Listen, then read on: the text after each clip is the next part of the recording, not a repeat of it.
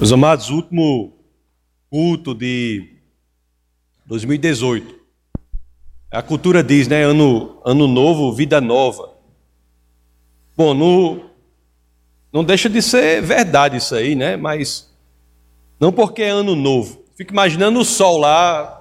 Imagine se o sol fosse uma coisa que pensasse assim, é quando devia estar pensando, rapaz, quando a terra está nessa posição, existe todo um alvoroço, né? Por quê, né? Todo ano esse alvoroço, mas na realidade, no cristianismo, cada segundo é realmente uma oportunidade de mudarmos, de melhorarmos, de, de consertarmos o que precisa ser aprimorado em nossa vida. No cristianismo sempre é possível começar de novo. Por que não seria também assim no ano novo, né? Também é. É por isso que aqui nós iremos aprender a oportunidade de começar de novo. Nós iremos começar uma, uma série hoje, uma nova série, chamada Desvendando a Vida Cristã. É, na realidade, uma jornada que nós faremos pela primeira epístola de São Pedro, pela primeira carta de Pedro. Vamos fazer essa série toda sobre esta carta, a primeira carta de Pedro. É bom porque vocês já vão saber é, pelo, pelas mídias sociais, pelo Instagram, eu vou mesmo dizer aqui quais são os versos sobre os quais nós nos debruçaremos no, no culto subsequente, para que vocês não fiquem apenas meditando sobre a palavra que foi ministrada no domingo anterior, mas também se preparem para, para a palavra ser ministrada no domingo subsequente. A carta de Pedro ela é muito especial, é muito interessante. É porque só nesta carta, que não é tão longa, mas só nesta carta nós temos praticamente todos os temas centrais, todos os temas básicos do cristianismo, todos os temas básicos da caminhada cristã. Então é muito importante que nós aprendamos sobre esta carta para que verdadeiramente aprendamos sobre o que é a caminhada cristã.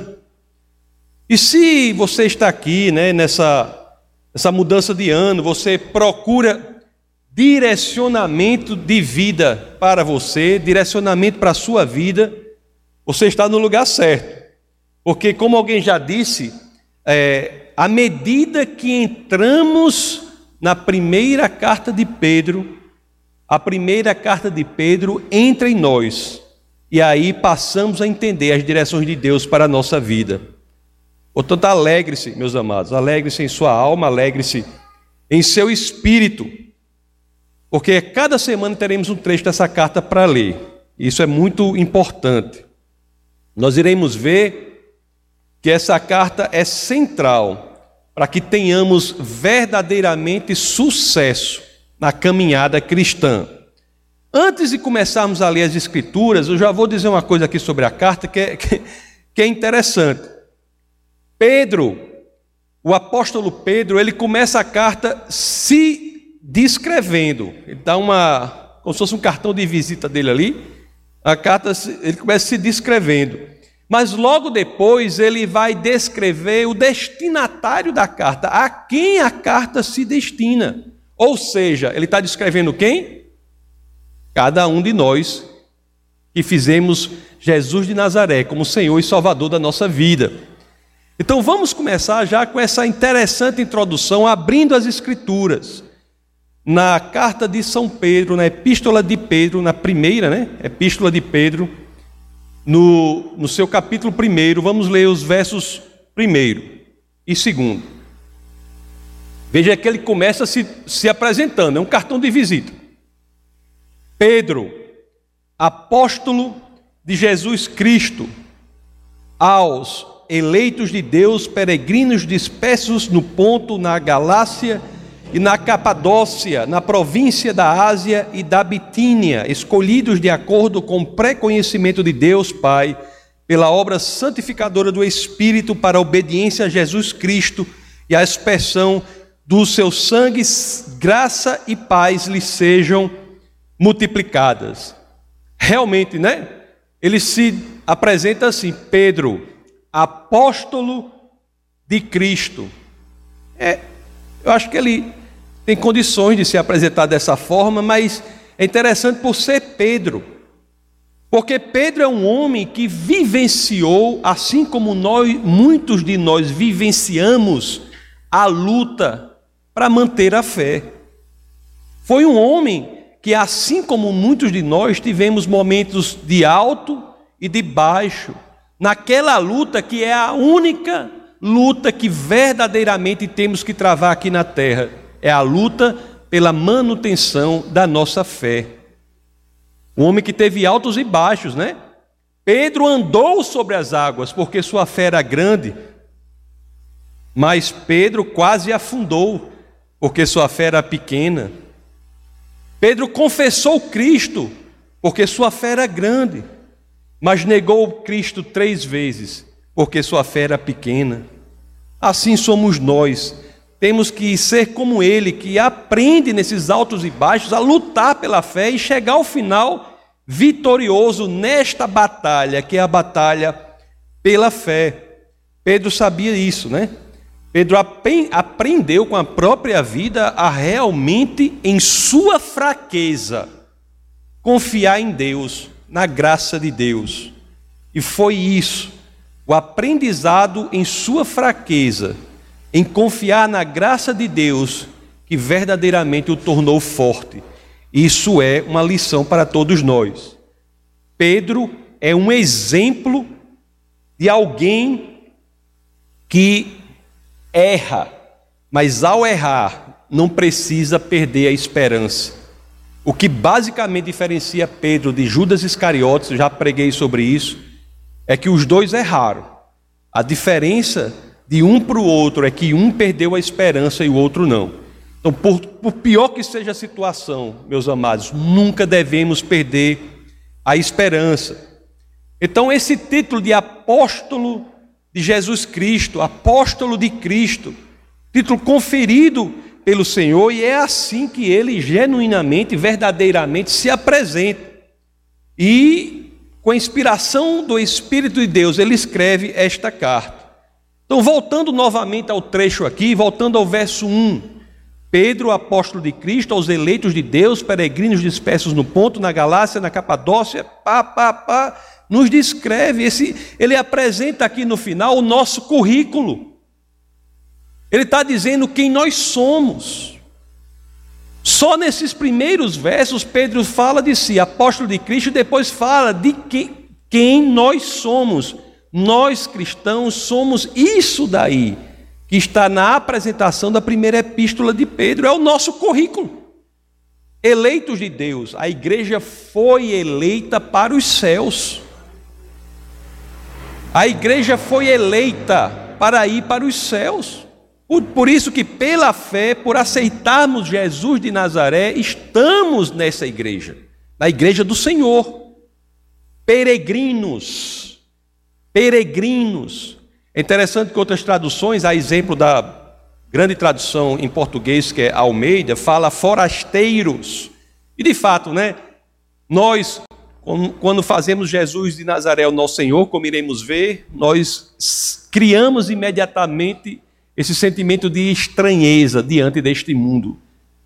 Somos forasteiros, né? Quando morremos, dizemos: voltamos para casa. Aí ele continua: escolhidos de acordo com, a, com o pré-conhecimento de Deus Pai. O Pai que vive fora do tempo, é atemporal, consegue ver na frente o que nós decidimos seguir ao Senhor, pelo pré-conhecimento, não é pela predeterminação. É pelo pré-conhecimento do Pai, ele sabe quem estará com ele. Escolhidos para a obediência a Jesus Cristo pela, obra santificadora do Espírito, escolhidos para a aspersão do sangue de Cristo. Essa definição assim de quem somos, quando a gente fala isso, é muito comum, né? Cada um de nós assim, olhar para isso e dizer: como é que é? Eu sou isso aí? Como é que é? É verdade. Se você é cristão, essa é, é uma das formas bíblicas de descrever você, de definir você. Aí você pode dizer, mas pastor, eu agora pronto, agora, agora dificultou tudo. Eu não compreendo quem eu sou então. E eu sou cristão, eu sou isso aí, mas eu sou sincero assim, eu não compreendo que eu sou isso aí, não. Mas se isso acontece com você, meu querido, não tem nenhum problema, não se desespere. Não se desespere, sabe por quê? Porque é muito provável que, se você é cristão, que a sua nova realidade seja muito maior do que você possa agora compreender. Isso é uma verdade incrível. Parte significativa do trabalho da igreja do trabalho do pastor é simplesmente esclarecer você do que você já é. Parte significativa do nosso trabalho, da missão da igreja na terra, é esclarecer o cristão do que ele já é em Cristo Jesus. Por isso, não se desespere se alguma desse seu currículo aí você não está entendendo exatamente o que isso quer dizer, é normal. Mas aos poucos nós vamos ver, nós vamos compreendendo. Mas saiba desde já que em Cristo, aquele que fez Jesus de Nazaré Senhor e Salvador da sua vida, tem em Cristo uma nova vida. Tudo é diferente. Em Cristo, seu passado foi perdoado, seu passado foi esquecido. Em Cristo você encontra a paz que excede todo o entendimento. Tem coisa mais procurado hoje em dia do que isso, a paz que excede todo o entendimento. Em Cristo, você não é mais quem você era. Sabe por quê? Porque aqui nós vamos entrar no tema central do nosso bate-papo de hoje. Porque em Cristo você nasceu de novo. É por isso que o tema do nosso bate-papo é: Nasci de novo? Como assim? Nasci de novo? Como assim? Muita gente não entende isso, né? Como assim nascer de novo? Esse é o primeiro passo do nosso aprendizado no, no, caminhar básico do cristianismo. O que é nascer de novo? A experiência de nascer de novo é, é de fato uma experiência radical. Embora não necessariamente a sintamos radicalmente. Ela muda completamente a nossa essência embora nem sempre nós possamos sentir isso de forma tão radical. É porque ao nascer de novo, Deus passa a agir em nós. Tem consequências disso. Ele trabalha dentro de nós. Nosso espírito é mudado, é revivificado. O espírito de Deus, o espírito do Deus criador dos céus e da terra passa a habitar em nós. E ele passa a trabalhar em nós. Nós vamos mudando mudando. E é interessante que às vezes né, essa mudança é tão radical e às vezes as pessoas nem percebem isso. É uma transformação interior. É uma mudança interior. E a exteriorização dessa transformação que dá dentro de nós, do fato do Espírito de Deus passar a habitar em nós, às vezes se dá pouco a pouco. Eu, vez ou outra aqui, eu cito essa, esse trecho aqui daquele escritor que, como os membros da igreja sabem, eu, eu admiro tanto, que é o C.S. Lewis. Ele escreveu uma vez assim, né? Eu sei, às vezes quando eu cito essa passagem dele, dessa essa, essa citação de uma obra dele que diz assim: Não é engraçado como dia após dia nada muda, mas quando você olha para trás tudo é diferente? Isso acontece com todo nascido de novo. Às vezes, dia após dia, você diz, não está mudando nada. Quando você olha para trás, eu diz, meu Deus, eu sou, estou totalmente diferente. Então, meus queridos, a primeira coisa que nós temos que entender, verdadeiramente, de que temos de tomar posse, é de que é que somos nascidos de novo. E é por isso que a carta de Pedro, já no verso 3, aqui no verso subsequente, ela vai tratar disso. Vamos ler o que diz o verso 3 do capítulo 1 da primeira epístola de São Pedro. As Escrituras dizem assim: Bendito seja o Deus e Pai de nosso Senhor Jesus Cristo, conforme a sua grande misericórdia, ele nos regenerou para uma esperança viva por meio da ressurreição de Jesus Cristo dentre os mortos ele nos regenerou. Algumas traduções trazem mais claramente: Ele nos fez nascer de novo, Ele nos gerou de novo. A tradução da, da Sociedade Bíblica de Portugal traz: Ele nos gerou de novo. A tradução da Sociedade Bíblica do Brasil traz: Ele nos deu uma nova vida. Então, irmãos, isso é nascer de novo. E você é nascido de novo? Nós somos nascidos de novo. Se somos cristãos, se fizemos Jesus como Senhor e Salvador da nossa vida, não da boca para fora, Deus som do coração, mas verdadeiramente com o nosso coração, sim, você é nascido de novo. Deus operou já uma mudança radical no seu interior. Deus fez o seu espírito reviver. O espírito dele, o espírito de Deus habita em você. E isso traz consequências práticas, inclusive, as quais são muito comumente negligenciadas pelo povo de Deus, e o povo de Deus sofre por isso.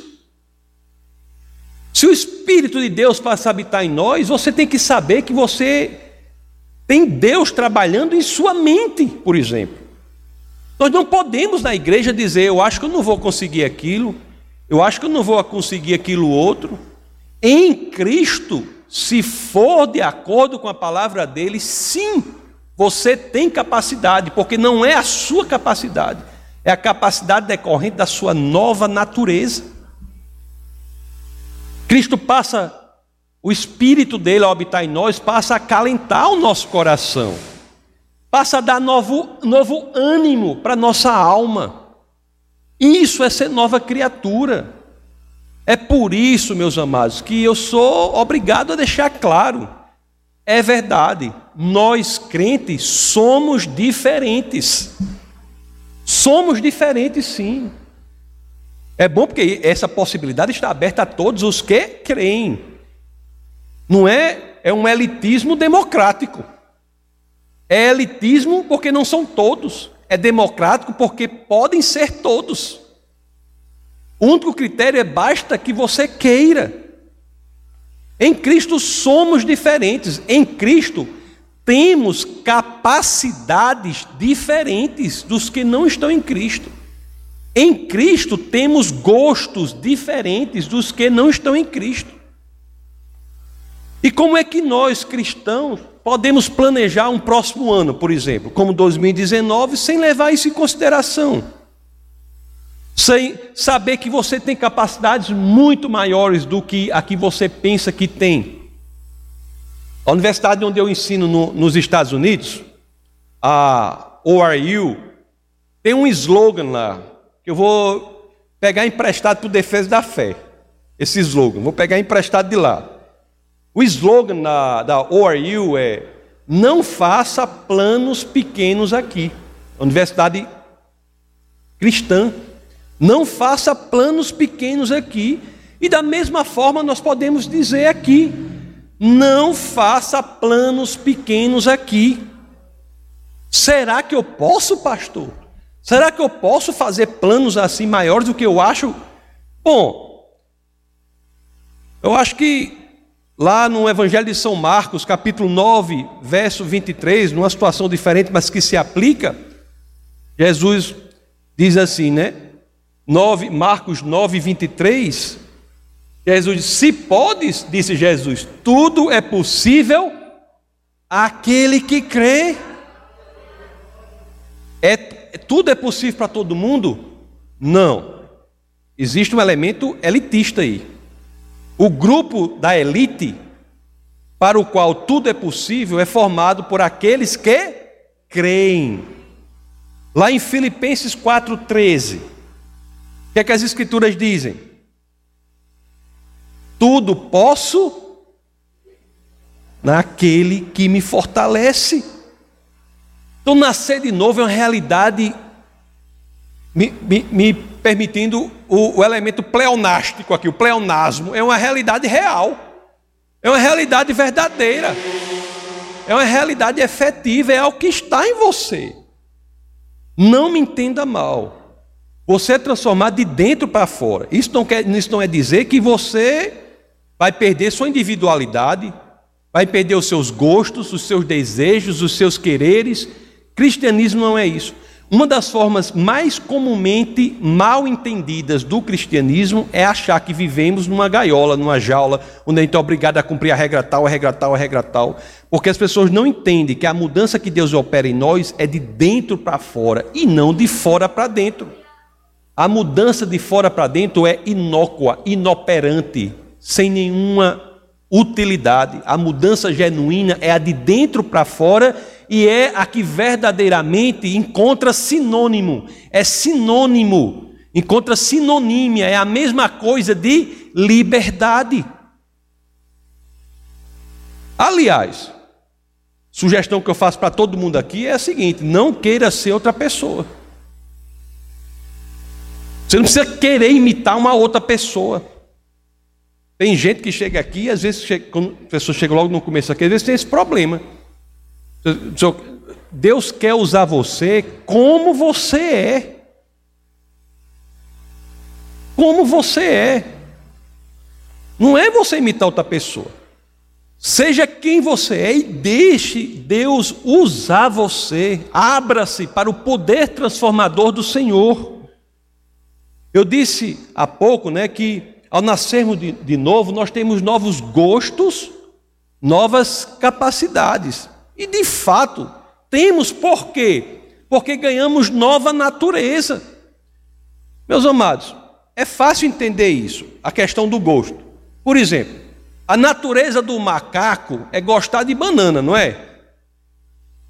A natureza do coelho é gostar de cenoura, não é? A natureza do discípulo de Cristo os faz, faz esses discípulos gostarem do que Cristo gosta. É por isso. A natureza do pecador faz os pecadores gostarem do que o inimigo das nossas almas gosta. A maior sensação de liberdade que há, uma sensação indescritível, é quando nós podemos verdadeiramente experimentar. Quando nós passamos pela experiência de desejar, nós desejarmos aquilo que Deus deseja para a nossa vida. Olhe, quando nós passamos a desejar o que Deus deseja, o que Deus quer que sejamos e façamos, isso é de uma liberdade incrível. Aqui, portanto, é que está a questão da liberdade. A liberdade que sentimos. Lá no Evangelho de São João, capítulo 8, verso 36, as Escrituras inúmeras vezes diz isso, mas aqui também diz: portanto, se o Filho os libertar, vocês de fato serão livres. Liberdade do pecado, da religiosidade, do legalismo, liberdade das superstições, liberdade de querer ser quem Deus quis ou quer que sejamos. Não é liberdade qualquer, é de fato livres, liberdade real. Não são apenas os, os, nossos, os nossos gostos, desejos e quereres, né? Que com a nova natureza se alinham ao Senhor. Mas eu já disse aqui e quero enfatizar, também passamos a ter novas capacidades que não, nós não tínhamos. Pode ser que vocês conheçam, eu acho difícil. Mas eu nunca conheci um crente burro. Eu nunca conheci. Pode ser que vocês conheçam. Eu nunca conheci. Tinha um rapaz que eu conhecia, que era. A função dele era uma função para a qual não era exigida muita inteligência, no sentido da. da era uma função de. Ele vendia ovo. Ele vendia ovo. Mas eu não vi uma pessoa falar mais de relações entre livros do Antigo Testamento com o Novo Testamento, falar dos personagens da Bíblia, quem foi. Eu digo, meu Deus, que homem inteligente, né? Cristianismo quando nós nos fazemos nascidos de novo, quando abrimos o coração para que Cristo nos faça nascidos de novo, isso muda a nossa natureza e a consequência é a mudança da nossa capacidade. Mas você só vivenciará isso se genuinamente você crê. Nascido de novo, nova natureza. Nova natureza, novas capacidades. A capacidade é uma decorrência da natureza, é uma decorrência da sua constituição. Se você tem nova natureza, você tem novas capacidades. A capacidade do gato é qual? Uma das principais: miar. Ele mia tanto porque é da capacidade, é decorrente da natureza dele. A natureza dele gera a capacidade de miar. Você pode até miar, mas não vai miar bonito como um gato, vai ficar uma coisa horrível, né? Pode miar. E se mia, não vá deixar isso público. Não vá deixar isso público. A capacidade do cachorro latir. Não é só da linguagem, não, né? A capacidade do peixe nadar, do passarinho voar. Isso é decorrência da natureza deles. E quando você tem nova natureza, sua capacidade muda. A capacidade, a nova capacidade do discípulo de Cristo, de quem nasceu de novo, o capacita a ser capaz, o capacita a levar à frente a execução dos planos de Deus para a sua vida. O capacita isso e muitas vezes nós não vivenciamos isso, simplesmente porque não entramos na elite. Na elite do cristianismo, qual é? É feita por aqueles que creem. Você pode ser cristão e não viver isso. Não é que você não tenha capacidade, mas é que você não executa a capacidade que lhe foi dada. Para que você genuinamente exerça e viva isso, é preciso crer. Será que eu fui nascido de novo? Será que você pode perguntar, rapaz, esse negócio parece bom, né? Mas será que eu nasci de novo? Bom, eu acho assim, é difícil eu dizer de outra pessoa, mas de, você dizer de si mesmo, embora alguns achem difícil, não é, não é. A evidência de que você nasceu é que você vive aquela vida, né? A vida primeira. A evidência que você nasceu de novo é que você deve estar querendo viver uma nova vida. Se você se diz nascido de novo, mas está querendo viver a vida anterior, a evidência não indica a mesma coisa. Se você sente a vontade de viver a nova vida, é um indício de que genuinamente e verdadeiramente você nasceu de novo. A sua realidade é outra.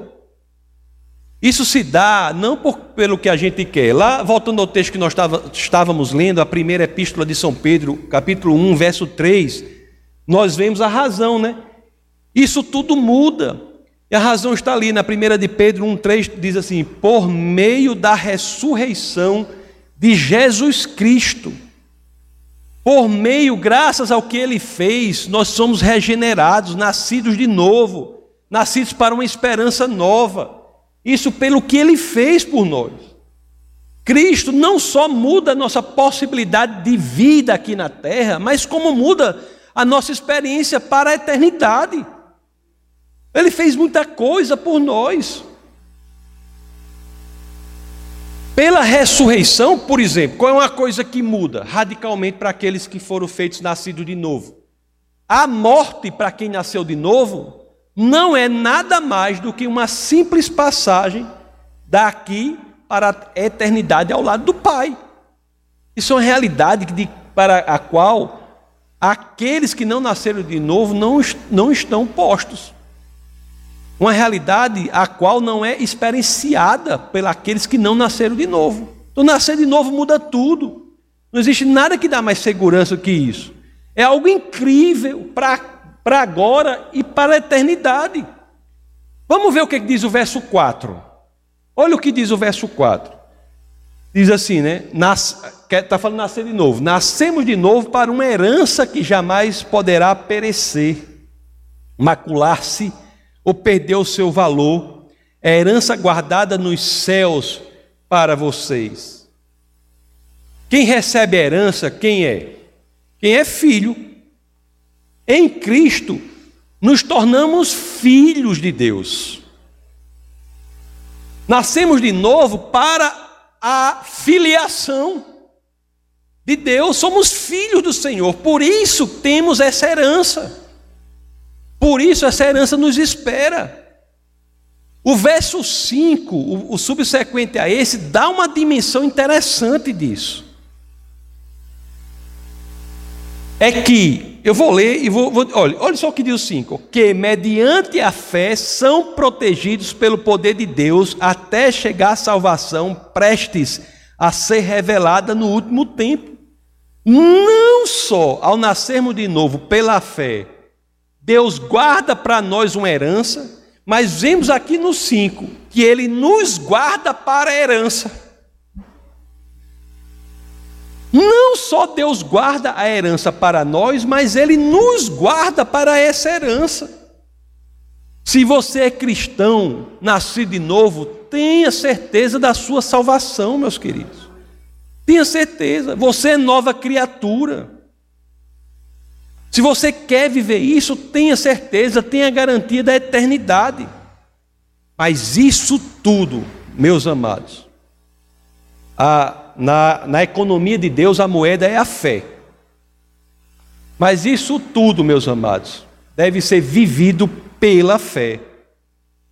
A fé que nos dá esperança e a esperança que nos dá alegria de viver. Você imagine aí se nós não tivéssemos essa esperança, né? essa vida é uma loucura mesmo, né? A vida sem Deus é uma coisa sem sentido, não é? Como eu sempre digo, até os ateus concordam, os ateus clássicos, Nietzsche, Sartre, concordam com isso. Eles dizem: Deus não existe, a vida é sem sentido. Eles, eles adoram, elogiam a, a tragédia da vida sem sentido. Porque se, Deus não, se não há Deus, não tem sentido a vida, mas nós que sabemos que Deus existe e que fazemos Ele Senhor da nossa vida, temos essa esperança e ela deve nos dar alegria. Olha, isso não quer dizer, essa alegria, que nós não vamos ter momentos difíceis, certo? Que nós não vamos ter tristeza. A Bíblia não garante isso, não. A Bíblia não garante que você não vai ter momento difícil, não, nem vai ter tristeza. Aliás, ela garante até o contrário, né? Você vai ter momento difícil. Ela garante que você vai ter momento difícil. De uma capa a outra da Bíblia, não tem dizendo que você não vai ter dificuldade, tem dizendo que você vai ter dificuldade. Mas o que ela garante é o contrário. É o que ela garante é o seguinte: ela garante que quando esses momentos vierem, quando os momentos mais profundos e sombrios da nossa existência se fizerem presentes, nós podemos, isso é garantia da Bíblia, segurar na mão do Senhor. E esses momentos servirão para fortalecer a nossa fé. Veja o que diz o verso 6 e 7 da primeira epístola de Pedro, no capítulo 1. Porque muitas vezes, né, é passada a mensagem errada de que a Bíblia diz que se você crer, você não vai ter problema. Isso não está na Bíblia. Que diz é: se você crê, você passará por esses problemas com paz que excede o entendimento, e eles servirão para fortalecer a sua fé. Olha o que diz o verso 6 e 7. Nisso vocês exultam, ainda que agora, por um pouco de tempo, devam ser entristecidos por todo tipo de provação. Assim acontece para que fique comprovado que a fé de vocês tem muito mais valiosa do que o ouro que perece, mesmo que refinado pelo fogo, é genuína e resultará em louvor, glória e honra quando Jesus Cristo for revelado. Deus não quer que nós soframos, Ele não quer que a gente sofra. Mas Ele usa desses momentos para fortalecer a nossa fé. Então, se você está passando por uma dificuldade, por um problema muito sério, saiba que é uma oportunidade também de você fortalecer a sua fé. Todos aqui, meus amados, não sejamos hipócritas nem inocentes. Todos aqui, em um momento ou outro, passamos por dificuldades na vida. E a garantia de Deus é essa. E mesmo assim, quando Ele é Senhor da nossa vida, um fim proveitoso sairá deste momento de amargura. Lá no, no Evangelho de João, capítulo 16, verso 33, olha o que as Escrituras dizem. João 16, 33, é bem conhecido aí. Eu lhes disse essas coisas para que em mim vocês tenham paz. Neste mundo vocês terão aflições, contudo, tenham ânimo, eu venci o mundo. A caminhada cristã também, por sermos nascidos de novo, tem de nos trazer essa certeza, a certeza de que nos momentos mais obscuros da nossa existência, se mantivermos a fé, se segurarmos na mão do Senhor, obteremos algo proveitoso mais na frente. Se vencermos, meus amados, essa batalha que é a única batalha que verdadeiramente temos que lutar, que é a batalha da fé, o nosso sofrimento não resultará em amargura e ressentimento contra Deus. Isso é um problema, viu? Muita gente tem problema por isso, porque o sofrimento que existe no mundo se você perder a sua fé, a consequência é que você criará um sentimento de amargura, você ficará ressentido com Deus. Mas o contrário, se você mantiver a sua fé, aí sim, aí a consequência lá será louvor, honra e glória quando Jesus for revelado. Olhe, luto, tristeza, sofrimento podem e de fato fazem, né? Podem nos levar à escuridão. Isso ocorre, comum. Mas não podemos nos esquecer, se tivermos a chama viva da fé acesa, se mantivermos acesa a chama viva da fé, esta escuridão há de se dissipar, meus amados. É o milagre da fé, da esperança.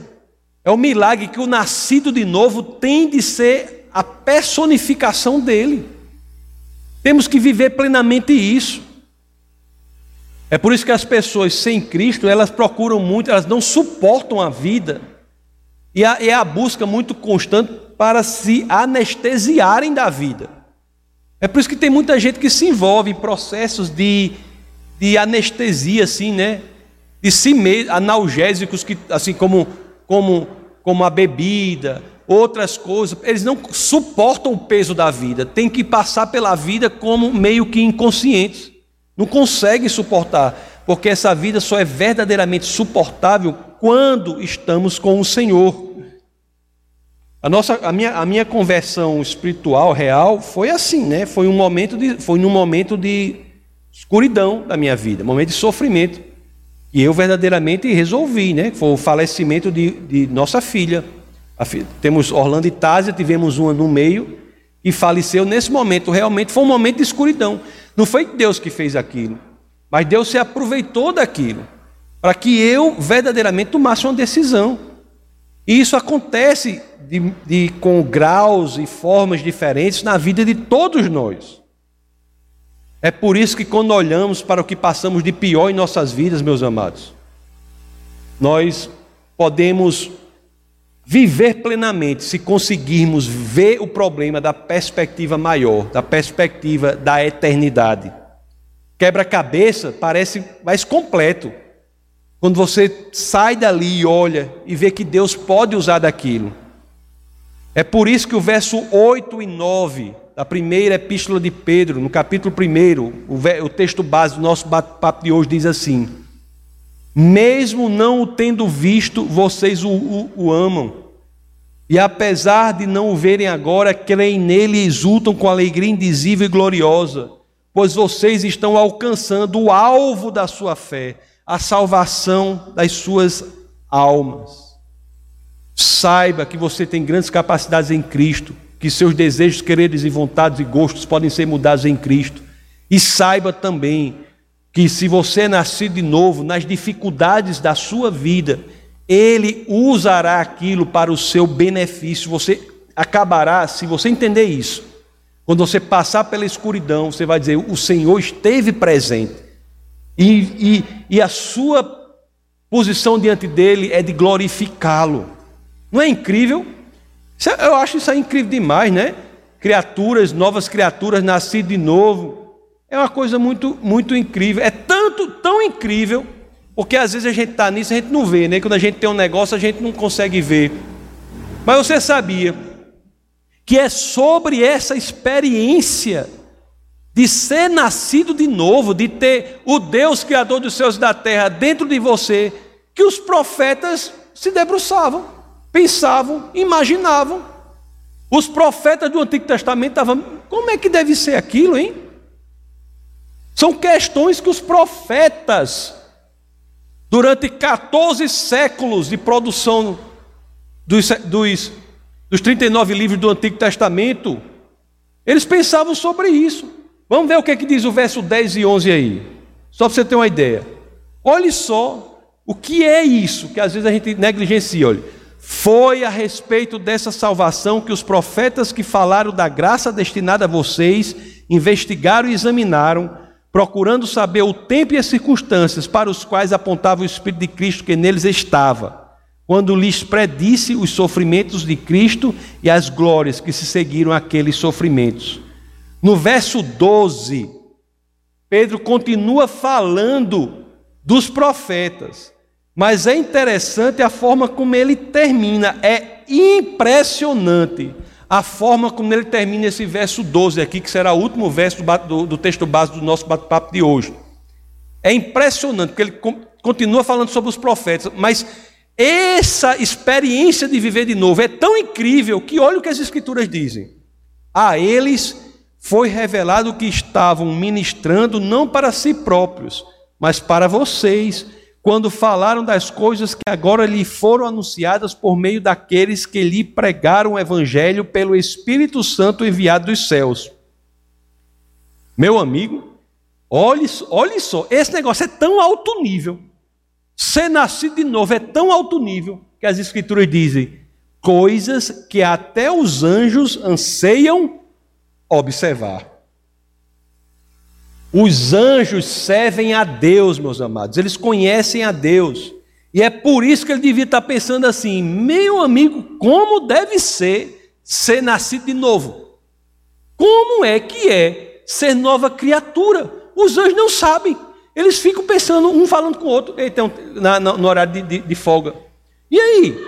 E aí, como é? Como é nascer de novo? É porque tem anjo que trabalha muito, né? Tem anjo que tem uns irmãos que bota.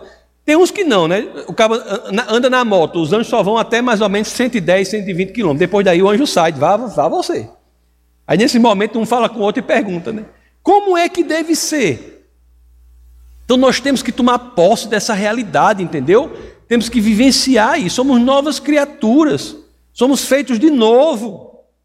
Isso é o máximo que alguém pode experienciar aqui na terra. É o máximo. Agora é verdade, né? Repetindo, lá a pastora está até escrevendo um livro sobre isso. E ela tem uma. Tá tá, ela estava me ensinando sobre isso aí, a questão da segunda de Pedro 1,3. A importância, a carta é o, é o Pedro, próprio apóstolo Pedro, na segunda carta, na segunda epístola, ele dá a chave para que verdadeiramente nós possamos experimentar o que nos já é feito, nos já é dado. Quando diz assim, ó, segunda de Pedro 1:3, seu divino poder nos deu tudo de que necessitamos para a vida e para a piedade. Olhe só. Pelo poder de Deus, pelo que Cristo fez por nós, tudo de que necessitamos para a vida e para a piedade nos foi dado. Tudo. Ele está dizendo aqui, ó, foi dado grande parte, foi dado metade das coisas. Não. Tudo de que necessitamos para a vida e para a piedade, para a vida piedosa, nos foi dado. Certo? Agora, olha aqui a chave por meio do pleno conhecimento daquele que nos chamou para a sua própria glória e virtude. É necessário que cresçamos em conhecimento do Senhor para que possamos viver isso. Para que possamos viver isso mesmo. Como podemos ter acesso àquilo que nos foi dado? O que, é que as Escrituras dizem? Por meio do pleno conhecimento daquele que nos chamou para a sua glória e virtude. É por isso que nós focamos tanto aqui na questão do conhecimento, do crescimento no conhecimento da palavra e no crescimento da intimidade com o Espírito, para que nós possamos viver essa nova realidade, para que possamos ter cada vez mais gostos e capacidades alinhados com a palavra de Deus. Tudo para a glória de Deus. Para que possamos, meus amados, qual é o nosso objetivo maior na realidade? Qual é? O objetivo maior é quando a gente chegue perante o Senhor, a gente possa dizer: Aqui estou, Senhor, como soldado que não fugiu da batalha da fé. Como soldado que cumpriu o seu papel. Imagina a alegria de dizer isso. Como soldado que entendeu que a minha batalha, na realidade, era manter a fé, não só no coração, mas na atitude. É possível. É isso que devemos fazer. Que 2019 seja um ano de atitude, né? Um ano de atitude. Um ano em que juntos nós possamos tornar Jesus Cristo mais conhecido para todos aqueles que ainda não o conhecem. Na próxima semana, meus queridos, no primeiro primeiro domingo do ano, nós iremos bater um papo aqui sobre a primeira de Pedro, do verso 13, capítulo 1, 13, até o capítulo 2, 3. Nós iremos bater um papo sobre primeira carta de Pedro, capítulo 1, verso 13, até o capítulo 2, verso 3. Então, aproveite não só para meditar sobre a palavra de hoje, mas também ler e meditar sobre esse texto para que o Senhor possa falar poderosamente ainda mais com vocês na semana que vem. O tema que eu vou dar para essa pregação na próxima semana é assim: vivendo a vida 100 por hora. Vivendo a vida 100 por hora. Esse vai ser o tema. Porque Jesus tem que fazer realmente nossas estruturas serem abaladas, não é isso? Por agora, vamos orar. Essa foi uma produção do Ministério Internacional Defesa da Fé um ministério comprometido em amar as pessoas, abraçar a verdade e glorificar a Deus. Para saber mais sobre o que fazemos, acesse defesadafé.org.